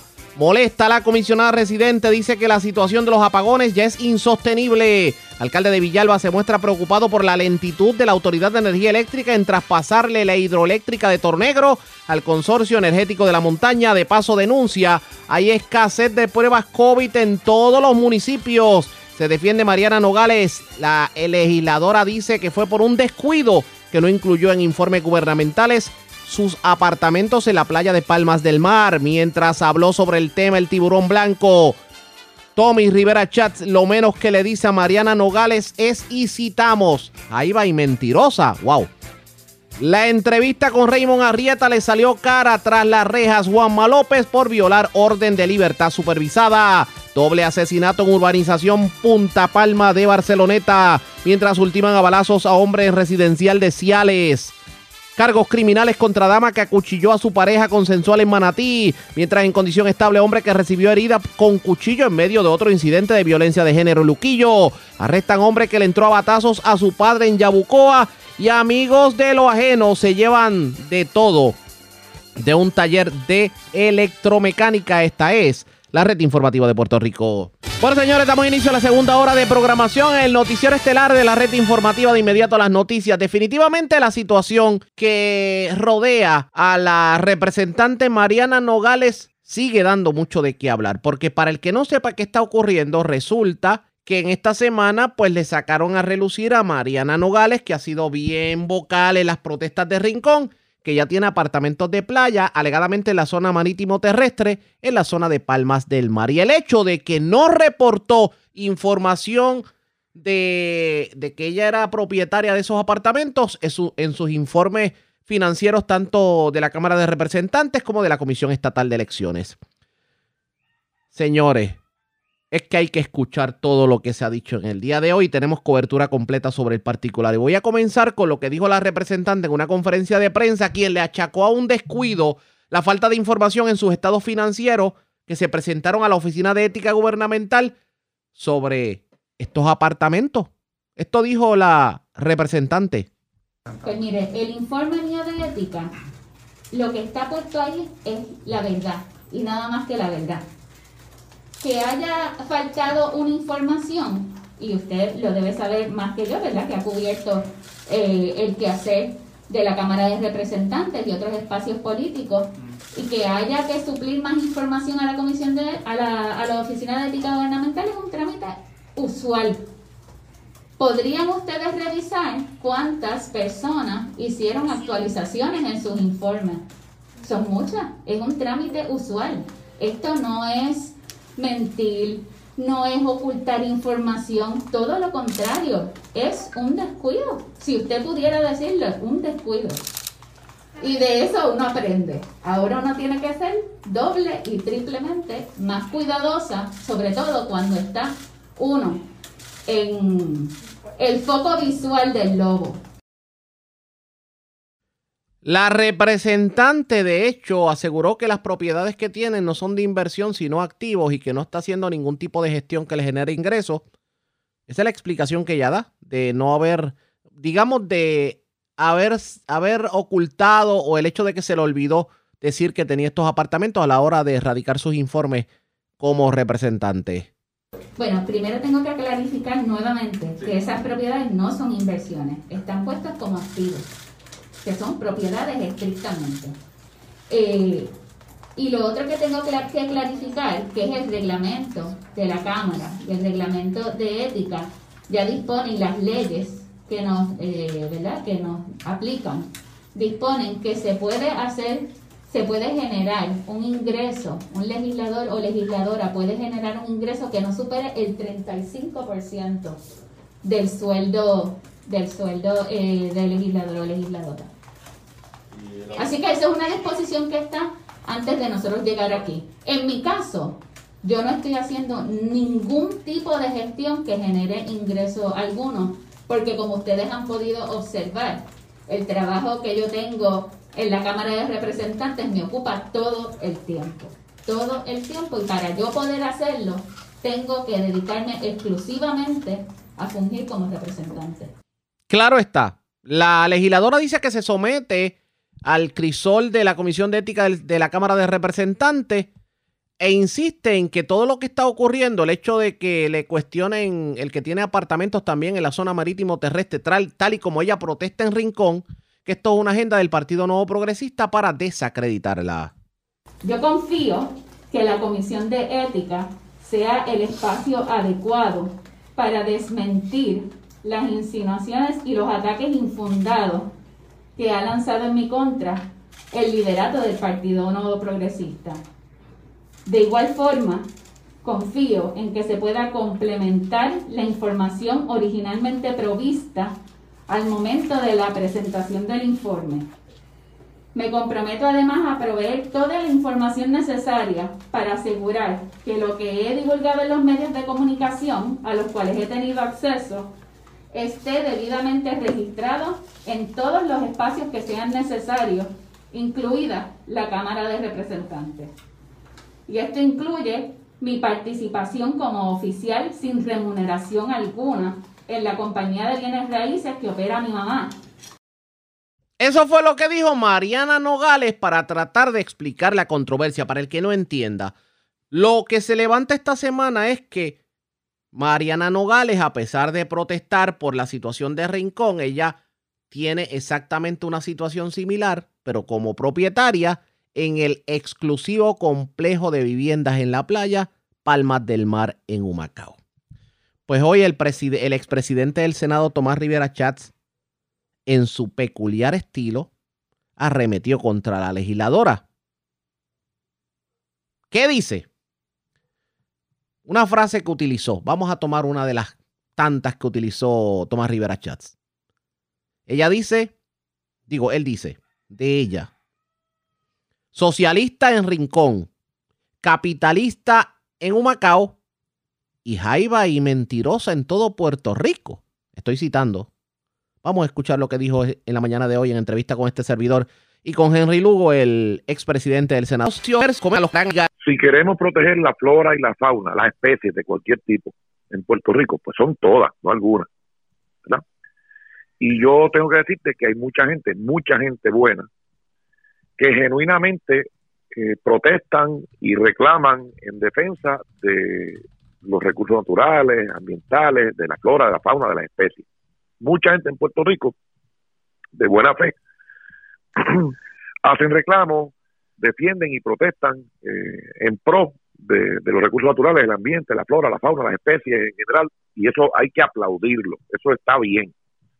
Lo que ocurre es que hay otros que utilizan esas causas como excusa, como pretexto para adelantar sus agendas políticas. Por eso es que, por eso que vemos que siempre que hay una protesta de, de, esa naturaleza, son los mismos protagonistas. Y siempre hay una persona, o que es un político derrotado, o que es una persona de la izquierda tratando de adelantar causa ideológica, más que en esencia defendiendo la causa del ambiente o de los derechos de los trabajadores, etcétera. Esa es la realidad. Entonces, la representante Mariana Nogales, que es abogada de profesión, eh, se involucró en la protesta que se inició allá en Rincón, en el condominio Sol y Playa. Y el pueblo de Puerto Rico, a través de los medios de comunicación, ha visto y escuchado todas las expresiones y actuaciones de la representante Nogales sobre ese particular, que si la zona marítimo terrestre y todas esas cosas. Eso es el rincón. Ahora, en Humacao, en Humacao, en el otro extremo de la isla, pues ella es dueña, porque lo dijo ella, fue ella la que lo habló, de propiedades que están, eh, los apartamentos y alguna de la infraestructura están, de, esos apartamentos están dentro de la zona máxima. Y ella le dijo a un periodista de, otro, de otra estación que no podía negar eso. Eso lo dijo ella, ella. Entonces, después dijo que era de la mamá, que aunque estaba a nombre de ella, la propiedad era de la mamá. Después dijo que no, que era de una corporación. Entonces, en la medida en que uno va investigando y se va dando cuenta de de todo esto, resulta que la abogada y representante eh, Mariana Nogales no tan solo dueña de algunas propiedades, sino que es presidenta, secretaria, tesorera y agente residente de múltiples corporaciones, que de acuerdo a lo que se ha reseñado en la prensa, han generado una actividad económica entre activos e ingresos de más de un millón de dólares. Arriaga, más de un millón de dólares. Y que se le olvidó decirlo cuando radicó su candidatura en la Comisión Estatal de Elecciones, en el Estado de Situación Financiera bajo juramento que tiene que radicar cuando es electa, y en los informes de ética. Se le olvidó, se le olvidó. A una, a, una abogada y sobre todo cuando estamos hablando de una cantidad tan grande en cuanto a ingresos. este, se le olvidó sus principales activos, sus mayores activos, se le olvidó reportarlo. Y entonces ella quiere hacerle ver a Puerto Rico que fue un descuido. Correcto. Eh, y, y, ciertamente, eh, cuando tú eres dueño de todas esas propiedades y eres presidente o presidente o secretario, o eres presidenta, secretaria, tesorera agente presidente de todas esas corporaciones, tú no te olvidas, o no debería, y menos si eres una persona abogado o abogada. Entonces, ¿por qué lo oculto? Bueno, yo soy de la opinión, es mi opinión, que lo ocultó porque le quitaba el discurso socialista. La motivación fue ocultarlo porque le quitaba el discurso social. Entonces ahora viene que lo va a enmendar. Entonces, ok, Arriaga y amigos que me escuchan, si de verdad ya no tiene nada que ver con todas esas corporaciones, ¿quién la designó presidenta? Secretaria, tesorera y agente residente de todas esas corporaciones. ¿Quién? Si de verdad ella no tiene nada que ver, ¿quién estaba haciendo ese trabajo de presidente, de secretario, de agente, de tesorero? ¿Quién durante todos estos años? ¿Quién? Entonces, si de verdad ya no está en esos puestos o ella no está ejerciendo esos puestos y no es dueña de esas propiedades o no tiene nada que ver con esas propiedades, ¿por qué los dueños verdaderos de esas propiedades, por qué los directivos corporativos de esas corporaciones no dicen, no, no, ella no tiene que ver? Somos nosotros. Yo soy fulano de tal y soy el presidente de esta corporación. Y yo soy el que firma los contratos, yo soy el que le paga a los empleados, y yo soy el que cobro la renta, yo soy el que hago todos los negocios de esta corporación. Y sobre todo cuando vemos y sobre todo cuando vemos cambios que se hicieron en el día de ayer precisamente en el registro de corporaciones. Claro, entonces la pregunta es ¿por qué esos directivos y esos propietarios no han salido? La pregunta es ¿por qué? Entonces, ¿por qué una abogada que se las da de que es una canchanchada se, se le olvidó, se le olvidó en el documento de erradicación de la Comisión Estatal de Elecciones, que es bajo juramento. En el estado de situación financiera auditado que le piden cuando es electa, que es bajo juramento, y en los informes de ética, bajo juramento, se le olvidó incluir todas esas propiedades, todas esas posiciones ocupadas en corporaciones que generan una actividad de más de un millón de dólares. Se le olvidó. Más tiene ingresos adicionales como legisladora que pudiera sobrepasar lo que la ley permite. Bueno, quién sabe. Lo, lo, que ocurre, lo que ocurre es que de todas maneras no puede haber un doble discurso. O sea, tú no puedes ser socialista en Rincón, capitalista en Humacao y Jaiba y en Butera en todo Puerto Rico. Porque no puede haber un doble discurso. No lo puede haber. Entonces, Victoria Ciudadana ha guardado silencio. Si hubiese sido un legislador del PNP o del PPD en la misma circunstancia, yo te aseguro que la inmensa mayoría de la prensa de este país y la propia Nogales estarían diciendo barbaridades. Le cae la Santa Inquisición literalmente, pero aunque obviamente reconocemos lo que sería la situación política y lo que pasa por la mente de Mariana Nogales, legalmente hablando, en cuanto a la ley se refiere, ¿a qué se expone la representante que violó y qué puede ocurrir de aquí en adelante? vamos a comenzar desde el principio. Dígame. Cuando radica su candidatura como, eh, eh, como representante por acumulación de, de Movimiento Victoria Ciudadana, ella tiene que incluir información financiera. Si omitió esa información, eso es bajo juramento, la ocultó a sabienda, eso es perjurio. Y un documento con información falsa. Al ser electa, se le exigen otros documentos que tiene que complementar. Y entonces, en el informe de ética, Arriaga, en el informe de ética específicamente, se le hace esta pregunta. Diga enumere las posiciones que usted ha ocupado en instituciones dentro y fuera del gobierno. ¿Lo dice? ¿Eso así? Y eso es un- una pregunta sencilla. Pues no dijo nada. Una abogada. Así que en el documento de erradicación, en el estado de situación financiera cuando fue certificada como electa y en los informes de ética, ocultó nada más que su participación en 20 em, y, y, y, prope- y titularidad en 20 organizaciones y, y propiedades que generan más de un millón de pesos. Entonces está protestando en Rincón por lo mismo que ella hace en Humacao.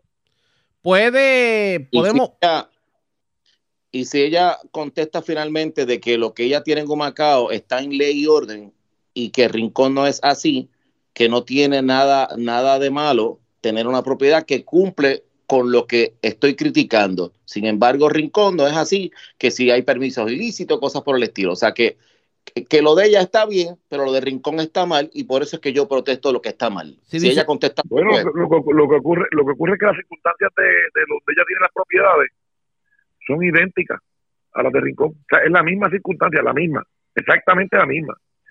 Eso es lo primero. Lo segundo, ¿por qué ocultó esa información? Eh, Arriaga, y el amigo que y el amigo que está compartiendo con nosotros. Sí, Mira, a Henry. Henry, si, si usted se le olvida pagar una multa de tránsito, una multa de tránsito, cuando usted vaya a renovar su licencia, le va a aparecer la multa, ¿verdad que sí? Eso así. Y le va a aparecer con recargo, intereses y penalidades. Y usted tiene que pagarlo. Usted no puede decir, no, no, no, quítame los recargos, los intereses y las penalidades, porque es que fue un descuido, se me olvidó. Imagínense ustedes que, que el patrono de ustedes de momento diga, ay, ustedes trabajan todos los días aquí y llevan tanto tiempo con nosotros, pero se me olvidó pagarles. Es un descuido. O sea, eh, tener la fuerza de cara de protestar en Rincón por lo mismo que hacen en Humacao, actividad que tenía oculta, oculta. Y si ella no es la dueña, ¿por qué no han salido los verdaderos dueños? Si ella no es la directiva, la presidenta, ¿por qué no sale el verdadero presidente? Si ella no estaba haciendo esas, esas- ejerciendo esas posiciones, ¿por qué no sale el que las ha estado ejerciendo? ¿Por qué el presidente de esas corporaciones o la persona que está trabajando de verdad no sale y lo dice? Yo soy el que está bregando con eso. Podemos ver luz al ¿Dónde- final. Podemos ver luz al final del túnel, tomando en consideración que en la mañana de hoy Tatito Hernández, como presidente de la Cámara, no sé si decir que le tiró un toallazo, pero por lo que vemos no va a haber ningún tipo de proceso ante la oficina de ética del Senado o. o- Ajá. Mira, Arriaga, eh, te voy a explicar de la manera más simple, mira, para que todo el mundo entienda esto, porque esto, ¿verdad? No quiero que, que, que nos, nos perdamos en los, en los términos técnicos legales. Mira, Cuénteme. La Comisión de Ética de la Cámara tiene jurisdicción sobre los, la- el comportamiento de, de, sus- de sus componentes, ¿verdad? De los representantes. Ajá. Pero cuando ya radicó el informe en la comisión, la, la radicación, cuando ya Pisa presentó la radicación de la candidatura, no era representante. Cuando radicó el, el, el informe financiero auditado, eh, juramentado, tampoco era representante. Y el hecho de que la Cámara decida o no actuar éticamente sobre ella no le quita facultad al Departamento de Justicia, al Departamento de Hacienda o al CRIM para investigar si hay evasión y delitos contributivos. No se lo quitan. Así que Tatito podrá tirarle todas las toallas que quiera eh, y podrá hacer lo que estime que deba hacer él y, y- y los demás representantes. Pero eh, su delito mayor, el delito mayor de la representante Nogales es la, es la mentira y la hipocresía, además de la corrupción. Se les cayó el argumento de protesta. Se les cayó el argumento de protesta en Rincón, punto. Bueno, bueno, no, el que quiera protestar para proteger la zona marítimo terrestre pues, tiene que tener la autoridad moral para hacerlo. Y tiene que ser el único. O sea, la protesta, ¿verdad? Todo el que quiera protestar por- para proteger el ambiente está en su perfecto derecho. Y Arriaga, hay mucha gente buena haciéndolo. Pero hay dos o tres jaivas, como la Nogales. Hay dos o tres jaivas, como la Nogales. Dos o tres. Socialista en Dos, Rincón. dos o tres como. Socialista, Ajá. socialista en Rincón, capitalista en Humacao, pero Jaiba en todo Puerto Rico. Elies- Eliezer Molina, ¿está en esa lista? Lo que pasa es que, mira, este José Arriaga, vea, déjame decirte esto. Eh, nosotros no podemos distraernos en cosas que no tienen importancia. Nosotros tenemos que enfocarnos en las cosas que tienen importancia. Y entonces aquí hay una funcionaria electa que ocultó información a sabiendas en documentos bajo juramento. Ella dijo, por ejemplo, en la entrevista que hizo en una emisora, que aunque aparece como presidenta, secretaria de esas corporaciones, en el documento que se presentó en el Departamento de Estado, que es bajo juramento, que, ella, que, eso no es la verdad. O sea, entonces ella está diciendo que ella le mintió al Departamento de Estado. Creo que no está muy bien parada. Es, que es una mentira tras la otra, y entonces hay que ver si estaban lavando dinero, si estaban evadiendo impuestos. Además de los perjurios y la información falsa en documentos que, que evidentemente se incluyó evidentemente se incluyó. Y yo le digo a la gente que me escucha por aquí, por esta eh, estación, por esta emisora, si, si hubiera sido un representante del PP o del PNP que le pasa lo mismo, que ustedes creen que estaría haciendo, no toda, pero la mayoría de la prensa de Puerto Rico. Fueran primeras planas y hoy no vimos en ninguna primera plana del país eh, la admisión de Mariana Nogales de que había mentido. Así que de nuevo, eh, y, quiero decirte algo, alguna gente ha estado mencionando sí. que el alcalde de Cataño pues omitió una información. Bueno, pues si el alcalde de Cataño o cualquier otro funcionario del PNP o del PPD omite información, tiene que explicarlo. Correcto. Y atenerse a las consecuencias, el que sea. Todo el mundo por igual. Lo que pasa es que el que otra persona cometa un delito no justifica el que uno lo cometa. Claro, entonces, de nuevo, esta gente quieren, quieren despacharlo de Victoria Ciudadana, representante Nogales, como un descuido, el perjurio la omisión de incluir información importante y relevante de una actividad económica y financiera de más de un millón de pesos, de dólares. Eh, Arriaga, que se te olvide a ti incluir en tu planilla algún ingreso que tú tengas. A ver qué pasa. Estoy preso, estoy preso los dos días. O, o, a, o a Juan del Pueblo, que se le olvide inadvertidamente incluir una información en la planilla. No pinta bien. Este, aquí, no pinta bien definitivamente.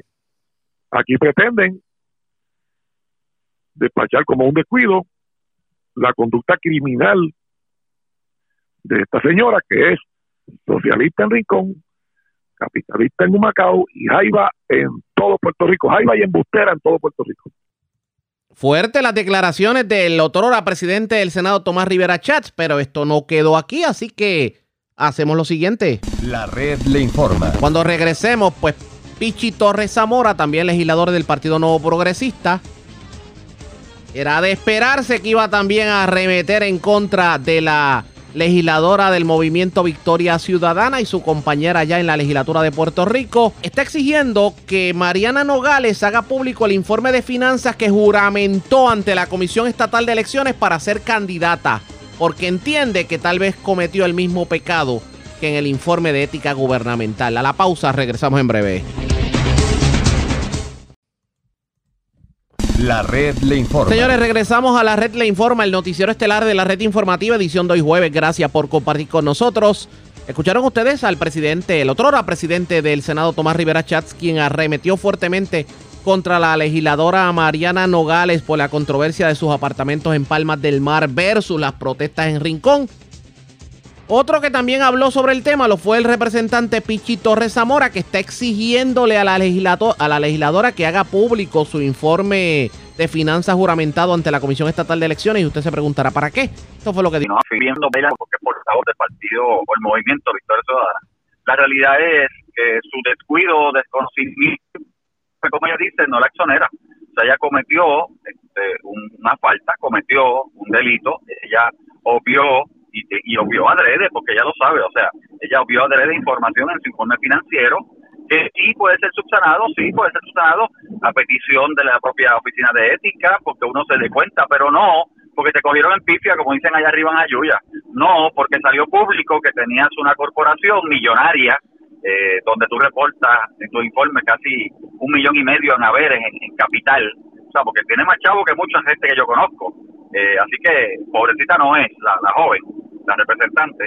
Y ahora viene y dice que es una falta. Y para acabar, como ella es tan, tan Mariana Nogales, pues tú sabes, fue y, enmendó los, certificados corporativos ayer por la tarde este, para quitarse los certificados corporativos. Y yo quiero que entienda la, la representante.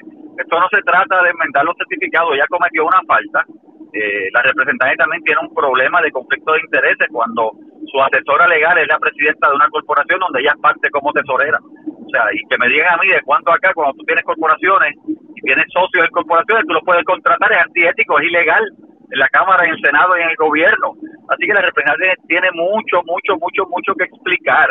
Y de hecho, yo hice unos requerimientos y le pedí al representante que haga público, que haga público, me voy decir, no es un informe de ética, que haga público el informe de, conta, de, de, ¿verdad?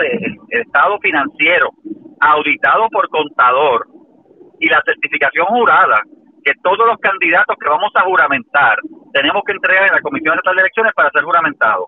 Yo quiero ver que ella entregue eso, a ver si ella puso las propiedades, porque si no las puso ahí se configuran delitos electorales en el Código Electoral de Puerto Rico. En, en este caso, eh, los informes a la Comisión Estatal de Elecciones me imagino que pues correrán, del, correrán la misma suerte, ¿cierto? Claro, porque si no entregó, o sea, para juramentar, yo para juramentar o todo candidato a juramentar, según el nuevo código electoral, tiene que entregar un, un estado financiero auditado por un, por un CPA licenciado, autorizado, pagar las estampillas y una notaría, una affidavit de testimonio donde diga que todo lo anterior es cierto y nada, o sea, que es cierto. Así que ella tiene que entregar al pueblo puertorriqueño ese affidavit y si ahí no están las propiedades, ella incurrió en delitos porque ella vio la información necesaria para su juramentación. Y ella lo sabe, María Nogales tiene más problemas que no se haga. Y, y yo lo que he dicho claramente, Arriaga, y te lo digo de los que me están escuchando, o sea, la compañera representante dijo, eh, cuando la, la cogieron en pifia, cuando se cogió, cuando se documentó que es tan hipócrita que una cosa es Rincón, pero otra cosa en Palmas del Mar, dijo claramente que ella la iba a callar solamente si con la muerte, algo así porque dijo, solamente me callan si me matan, ¿verdad? Algo así porque dijo, Esto fue lo repito al verbatim lo que ella dijo. Se repito, o sea, no estoy diciendo ni deseándole nada malo al representante, repito al verbatim lo que ella dijo. Así que yo de mi parte lo que le deseo al representante es que Papito Dios me dé mucha salud, mucha bendición para que pueda explicar Ajá. al pueblo puertorriqueño todo este revolú en que ella misma está metida. Sí. Y nuevamente es una hipócrita. ¿Y usted Porque una cree- cosa es para las gradas y otra cosa es la realidad. ¿Y usted cree que va a pasar algo tomando en consideración que la mañana de hoy el presidente de la Cámara, Tatito Hernández, literalmente le dio un espaldarazo? Bueno, lo que pasa es que la re- mira, con el respeto que merece mi presidente cameral del Partido Popular, él puede darle el espaldarazo, él puede echarle la manta, él le puede dar el toallazo que él quiera hoy. Pero cuando Tomás Rivera Chat sometió un, pliego, ¿verdad? Una carta para que se investigue en justicia, justicia lo va a tomar. Me consta que durante el día de hoy habrá otros requerimientos, otros referidos a agencias de Puerto Rico, agencias, ¿verdad? Diferentes secretarías de Puerto Rico. Cuando estas agencias empiecen a investigar y se, eh, se configuren los elementos del delito, de delitos, de diferentes delitos, delitos de toda índole, de haber faltado el código electoral, delitos contributivos, etcétera, etcétera, etcétera. Perjurio, yo quiero saber qué va a hacer Tatito con la manta, porque se va a ver obligado a actuar porque ante el delito la constitución es clara. Cualquier representante o funcionario que faltara a la constitución en delito grave o menos grave que menos grave que represente depravación moral tiene que renunciar. Punto y se acabó. Así que, mira, esto es como que Ariaga, tú conoces esto, tú has estado en prensa y has cubrido, cubierto el Capitolio por mucho tiempo. Así que, nada, la muerte está anunciada. Esto es cuestión de que tarde o temprano los delitos se configuran con las agencias, se va a descubrir y Tatito va a tener que actuar. Mientras el hacha va y viene, eh, ¿qué le decimos a todas aquellas personas que vieron todo lo ocurrido en Rincón, en, eh, liderado por Mariana Nogales y por, que de hecho, de hecho, tengo que mencionar ese dato. ¿Qué, qué, qué pasa por su mente cuando Eliezer Molina, que fue pues parte también principal de las protestas de Rincón y ha estado apoyando a Mariana Nogales en estos días, de momento lo sorprende sacándole fotografías al apartamento de donde reside el representante Joel Frankie. Mira, Diaga, eh, primero le falta respeto al representante, es una falta de respeto para el representante y para cualquier persona. Que una persona se te meta a tu propiedad o cerca de tu propiedad para hacerla pública, etcétera. Eh, segundo, que está hilando fino. Eliezer Molina, que está hilando fino. O sea, una cosa, hay un delito que se llama el acecho, que la configuración del delito es bien fácil, así que si el representante entendiera que su vida, su propiedad, su familia se podría ver afectada de una u otra manera por las cosas que está haciendo esta persona, que continuamente ¿verdad? o con un patrón está acechándola, se puede configurar los elementos de ese delito. Así que Eliezer está hilando y dando fino. Yo personalmente creo que quiere que lo arresten para seguir haciendo prensa porque es la única manera que los medios lo van a cubrir. No hay por qué cubrirlo de otra manera. Así que yo, mira, que tenga mucho cuidado con lo que está haciendo porque está hilando bien fino. Ahora, ambos son hipócritas. Ambos, tú sabes, en Rincón una cosa, en Rincón este para la grada, las tortugas, los huevos, eh, tú sabes, la, no construyan la piscina, eh, pero sin embargo en Palma la piscina está a pasos de la playa, es la misma circunstancia, los apartamentos, la piscina, el área verde de ellos, así que ella y sus apartamentos y su mamá pueden disfrutar, ¿verdad?, de, los apartamentos y la piscina en Palmas del Mar, a orillas de la playa y ver el sol, pero en Rincón no se puede. Expresiones de Pichi Torres Zamora. Vamos a ver en qué culmina toda la controversia de Mariana Nogales. Ustedes pendientes a la red informativa. Cambiamos de tema porque el boxeador Juanma López durmió tras la reja luego de haber violado la, las órdenes de protección que le habían sido impuestas por el tribunal con la entrevista que diera en un canal de televisión. Pero vamos a escuchar lo que dijo la jefa de los fiscales de Puerto Rico, la licenciada Melissa Vázquez, en entrevista con Denis Pérez de Noticel sobre el caso del boxeador Juanma López. Y luego de eso ocurre usualmente un acto peor al inicial. Y así es como terminamos con casos trágicos como los últimos que hemos visto. Eh, así que en estos momentos eh, las acciones de eh, el, señor imputado, lo que iban era lo que nosotros conocemos como un grooming, te estoy pasando la mano, yo te amo, yo te quiero, yo quiero reentablar la relación. Eh, yo quiero que estemos juntos, gracias, con la ayuda de Papito Dios. Eh, esas son palabras que llegan al corazón de esa víctima que ya tiene su estado emocional frágil, que es una persona que probablemente ha sido maltratada emocionalmente, así que su autoestima está por el piso o muy frágil. Y esas palabras lo que hacen es darle a ella como un boost de energía de esto se puede, se puede mejorar. Con el amor lo vamos a mejorar todo. Esa, en, este, en esta parte del proceso, eh, licenciada, quiero que me aclare, ¿ella tiene todavía la oportunidad de retirar eh, su interés o el Departamento de Justicia puede continuar con, lo, con el caso no empece a, a, a que ella no interese? Bueno, tenemos que partir de la premisa que el proceso es del pueblo de Puerto Rico, así que el interés es nuestro. Eh, es, el, el, interés del Ministerio Público de llevar una acción contra una persona que está cometiendo un delito. Eh, pero siempre es esencial que la víctima esté disponible para hablar y para testificar y de decirle a un tribunal los hechos por los que ella pasó. Eh, de eso no ser posible, para nosotros es casi imposible probar el caso a menos que hubieran testigos presenciales, que tuviéramos otro tipo de evidencia que nos pudiera ayudar a, sustentar lo que ella está alegando. Pero en el hecho, el, mero hecho de que quien hace la alegación es la víctima, significa que la víctima es esencial para nosotros para poder continuar con un proceso. Y en este, ustedes han sostenido, me imagino que los fiscales habrán sostenido eh, eh, conversación con ella. La última vez que yo hablé con el licenciado eh, Perea me dijo que ella iba para adelante. Sí, no, claro, eh, lo, importante para nosotros, y es lo que el Departamento de Justicia se esmera en hacer, es mantener comunicación constante con las víctimas para que ellas puedan sentir, sentirse apoyadas y protegidas por el departamento, y por su fiscal y por su técnico de asistencia a víctimas. Eh, se trata de hacer un trabajo en equipo junto con la propia Policía de Puerto Rico y a la gente del caso para que ella sepa que estamos todos aquí para ella y mantenerla siempre informada de lo que está sucediendo. Eh, de esa manera tratamos de evitar que ella vuelva a caer dentro del ciclo y entonces eh, deje de, de tener el interés en participar del proceso. Ahora, ¿qué sigue en este caso? Porque ustedes presentaron la moción, pero realmente la razón por la cual Juanma está preso hoy, hoy es porque, porque ante la acción al juicio sometió la propia, ¿verdad? Porque ellos lo habían fiado y entonces eh, obviamente está, está preso. ¿Qué es lo próximo? Hay una vista el 21 de septiembre que va a ocurrir ahí. Tenemos la vista preliminar el día 21 de septiembre y para esa misma fecha el juez dejó la petición nuestra. Ajá. Eh, ¿Es académica en vista de que ya está preso por OSAC? Bueno, eh, ya le, le, quitaron la fianza, eh, OSAC retiró el diferimiento, eso nosotros podríamos continuar con el proceso pidiendo un aumento de fianza si es que él logra conseguir el dinero y sale antes de la vista preliminar. Claro. Así que todo va a depender de lo que esté sucediendo ese día. Ese día se tomará la determinación de qué vamos a hacer con la petición. Pero claro. Acláreme una cosa, él está preso porque el juez determinó revocar la fianza o porque no pudo pagarla ayer? Porque no pudo pagarla. Esa es la Son razón. dos cosas distintas. Nosotros, exacto, nosotros pedimos revócale la fianza. Y eso se quedó para una vista el mismo día de la vista preliminar. Son cosas diferentes. PESAC le dijo, yo retiro el diferimiento. PESAC le pagó, le hizo, hizo- pagó, ¿verdad? Entre comillas, pagó la fianza de él el día que se le radicaron los cargos. Y por eso es que unas está libre. Exacto. PESAC lo que dijo es, yo me salgo.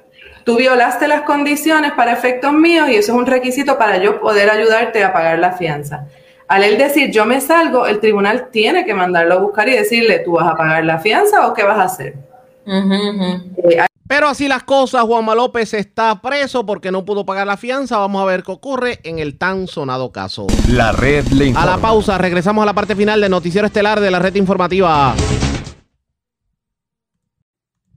La red le informa. Bueno, señores, regresamos esta vez a la parte final del noticiero estelar de la red informativa de Puerto Rico. ¿Cómo está Estados Unidos? ¿Cómo está el mundo a esta hora de la tarde? Vamos con DN, nos tienen un resumen completo sobre lo más importante acontecido en el ámbito nacional e internacional.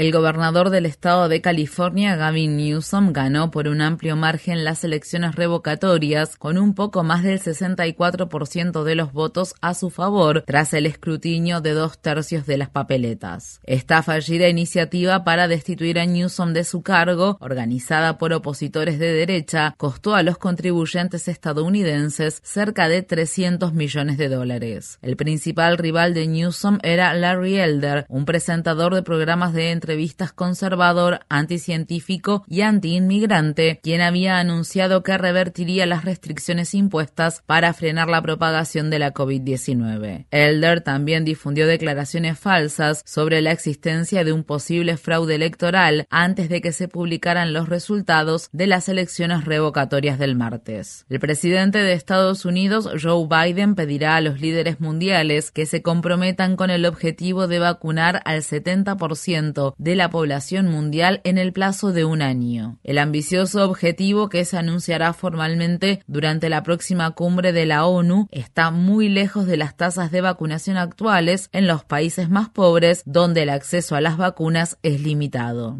La Organización Mundial de la Salud advierte que las iniciativas destinadas a recuperarse de la pandemia no han respondido a las necesidades de la mayor parte de África, al tiempo que los países más ricos y las compañías farmacéuticas están bloqueando la distribución justa de las vacunas contra la COVID-19. More than 5.7 billion doses have been administered globally. Se han administrado más de 5.700 millones de dosis en todo el mundo, pero solo el 2% se ha distribuido en África. Esto deja a la población propensa a la enfermedad y la muerte, expuesta a un virus mortal contra el cual gozan de protección muchas otras personas en todo el mundo. Un funcionario de la OMS dijo esta semana que un centro de vacunas establecido en Sudáfrica podría tardar hasta un año en replicar la vacuna de Moderna, al tiempo que se han estancado las conversaciones con la compañía farmacéutica para que comparta la información sobre su vacuna. Un informe reciente de la organización Public Citizen sostuvo que el gobierno de Biden tiene la autoridad para compartir unilateralmente con el mundo la receta de la vacuna contra la COVID-19 de Moderna. Asimismo, el Reino Unido es el país más reciente en anunciar que se administrarán dosis de refuerzo en personas de 50 años o mayores y otros grupos vulnerables. La ONU ha pedido que se postergue la administración de la tercera dosis contra la COVID-19 a causa del agravamiento del apartheid de las vacunas entre países ricos y pobres. En Nueva York, dos jueces han suspendido temporalmente los requisitos de vacunación contra la COVID-19 para los trabajadores sanitarios estatales y los docentes de la ciudad. Algunos trabajadores sanitarios argumentan que vacunarse violaría sus creencias religiosas. Las tasas de pobreza cayeron en Estados Unidos en 2020 gracias a la asistencia proporcionada por el gobierno durante la pandemia, incluidos pagos directos de estímulo a la población y prestaciones por desempleo. La Oficina del Censo de Estados Unidos declaró el martes que la tasa suplementaria de pobreza de Estados Estados Unidos cayó más de 2,5 puntos porcentuales, situándose en un 9,1%, a pesar de que el país registró la mayor tasa de desempleo desde la Gran Depresión. Bernie Sanders, quien ocupa el puesto de presidente de la Comisión de Presupuestos del Senado, publicó en Twitter, Cuando el gobierno responde a las necesidades de la clase trabajadora, millones de familias salen de la pobreza. Además, Sanders agregó, no debemos detenernos aquí, aprobar el proyecto de ley de reconciliación presupuestaria valuado en 3,5 billones de dólares e invertir en las familias trabajadoras. El presidente Biden estuvo en Colorado el martes con el fin de presentar sus propuestas para incentivar el empleo y construir infraestructuras en el estado que se ha visto azotado por los incendios forestales y la sequía.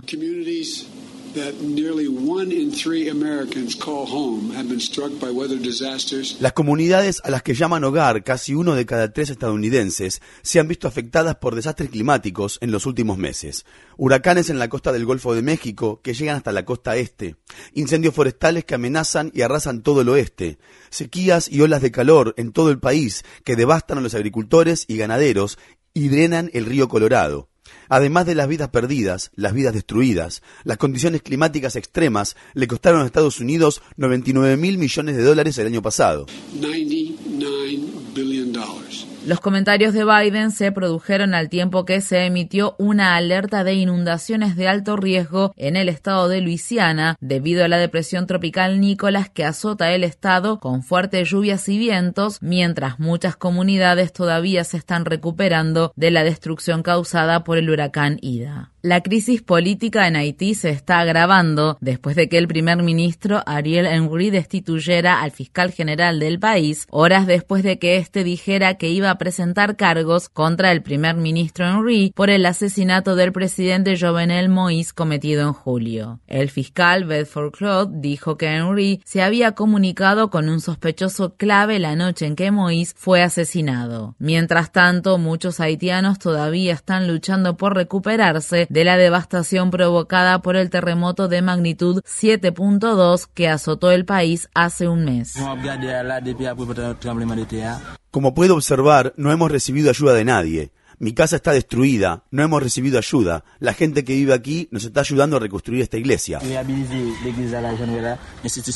Las tensiones están aumentando en la península coreana después de que Corea del Sur disparara este miércoles un misil balístico desde un submarino en respuesta a una prueba de misiles balísticos realizada por Corea del Norte apenas unas horas antes. La prueba llevada a cabo por Corea del Norte es la primera desde marzo y constituye una violación de las sanciones impuestas al país por Naciones Unidas. Dos días antes, Corea del Norte había aprobado un misil de crucero de largo alcance. Anteriormente, el presidente Biden había dicho que estaba abierto al diálogo diplomático con Corea del Norte, pero las conversaciones sobre la desnuclearización entre los dos países no se han reanudado desde el fracaso de las negociaciones entre Trump y Kim Jong-un en 2019. El Departamento de Justicia de Estados Unidos acusó a tres exoficiales militares y agentes de inteligencia estadounidenses después de que admitieran haber ayudado a los Emiratos Árabes Unidos a desarrollar un programa de piratería informática. Los hackers, quienes prestaron los servicios sin una licencia de exportación, también han sido acusados de robar información de identificación personal y desarrollar una herramienta de piratería que puede infectar un dispositivo móvil sin que el usuario tenga que hacer clic en ningún lugar. El Departamento de Justicia de Estados Unidos ha presentado una petición de emergencia que insta a un juez federal a bloquear temporalmente la prohibición casi total de los abortos promulgada en el estado de Texas. La semana pasada el Departamento de Justicia demandó a Texas por dicha ley que entró en vigencia el 1 de septiembre. La legislación prohíbe los abortos a partir de las seis semanas de embarazo, sin excepciones por motivo de violación o incesto, y permite que cualquier persona persona residente en Texas pueda demandar a pacientes, trabajadores médicos o incluso a familiares o amigos de una paciente que ayuden e inciten a un aborto. Mientras tanto, activistas en defensa de los derechos reproductivos encabezaron una protesta frente a la residencia en el estado de Maryland del juez de la Corte Suprema, Brett Kavanaugh, uno de los cinco jueces conservadores que se negaron a suspender la aplicación de la legislación en Texas. Un grupo de senadores demócratas de Estados Unidos presentaron el martes una nueva legislación para proteger los derechos electorales después de llegar a un acuerdo con el senador demócrata conservador del estado de Virginia Occidental, Joe Manchin. La ley de libertad de voto incluye la prohibición de la manipulación partidista en la delimitación de los distritos electorales, la votación por correo para todas las personas sin necesidad de cumplir ciertos criterios, el empadronamiento automático incluso el mismo día de las elecciones, la votación anticipada hasta dos semanas antes del día de las elecciones, además de convertir el día de las elecciones en un feriado nacional. No obstante, el proyecto de ley no incluye algunas de las disposiciones propuestas en la amplia ley para el pueblo y agrega un nuevo requisito para la identificación de los votantes, lo cual, según activistas de los derechos electorales, afecta desproporcionadamente a las comunidades de bajos ingresos y de color. Sin embargo, el requisito de identificación no sería tan estricto como los que muchos estados están tratando de imponer en la actualidad. No está claro si los demócratas podrán convencer a 10 republicanos para que voten por el proyecto de ley, lo que renovó los llamados para abolir la regla de obstruccionismo legislativo, medida que permitiría a los demócratas aprobar leyes por mayoría simple. En Nueva York, más de una docena de funcionarios electos visitaron la cárcel de Rikers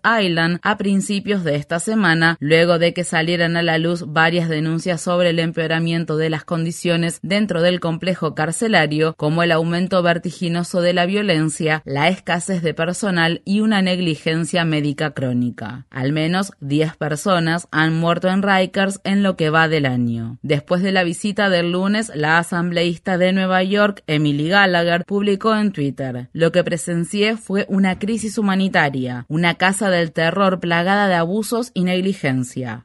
Estas fueron las palabras expresadas por la asambleísta de Nueva York, Jessica González Rojas, cuando habló el lunes después de hacer un recorrido por Rikers. Hay gente que ha estado encerrada por días, semanas, meses, sin una audiencia judicial, sin poder ser trasladados al tribunal, sin atención médica. Acabo de presenciar un intento de suicidio. Esta persona me dijo, señorita, venga. Luego saltó desde allí y trató de ahorcarse. La senadora estatal Jessica Ramos y yo estábamos allí. Nadie se merece esto. Son seres humanos. La red le informa. Bueno, señores, enganchamos los guantes. Regresamos mañana viernes a la hora acostumbrada, cuando nuevamente a través de Cumbre, de Éxitos 1530, de X61, de Radio Grito y de Red 93, que son las emisoras que forman parte de la red informativa, le vamos a llevar a ustedes resumen de noticias de mayor credibilidad en el país. Hasta entonces, que la pasen bien.